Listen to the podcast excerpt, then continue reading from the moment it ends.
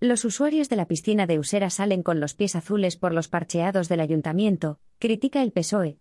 Los usuarios de la piscina de Usera salen con los pies azules por los parcheados del ayuntamiento, ha criticado la portavoz socialista de deporte, Natalia Cera, en un comunicado. Las prisas no son buenas, la Junta de Usera parcheó la única piscina de verano abierta en este momento con pintura de clorocaucho, que requiere tres días de secado, y no dejaron ni 24 horas antes de llenarla, ha explicado la edil. La consecuencia es que la pintura se ha levantado, y los usuarios salen con los pies azules. Más allá de los problemas estéticos, esto puede suponer un problema de salud para los niños, por ejemplo, si la ingieren, además de para el medio ambiente en el desagüe, ha advertido. Cera no entiende que el ayuntamiento no haya previsto este problema y acometiera los trabajos un mes antes.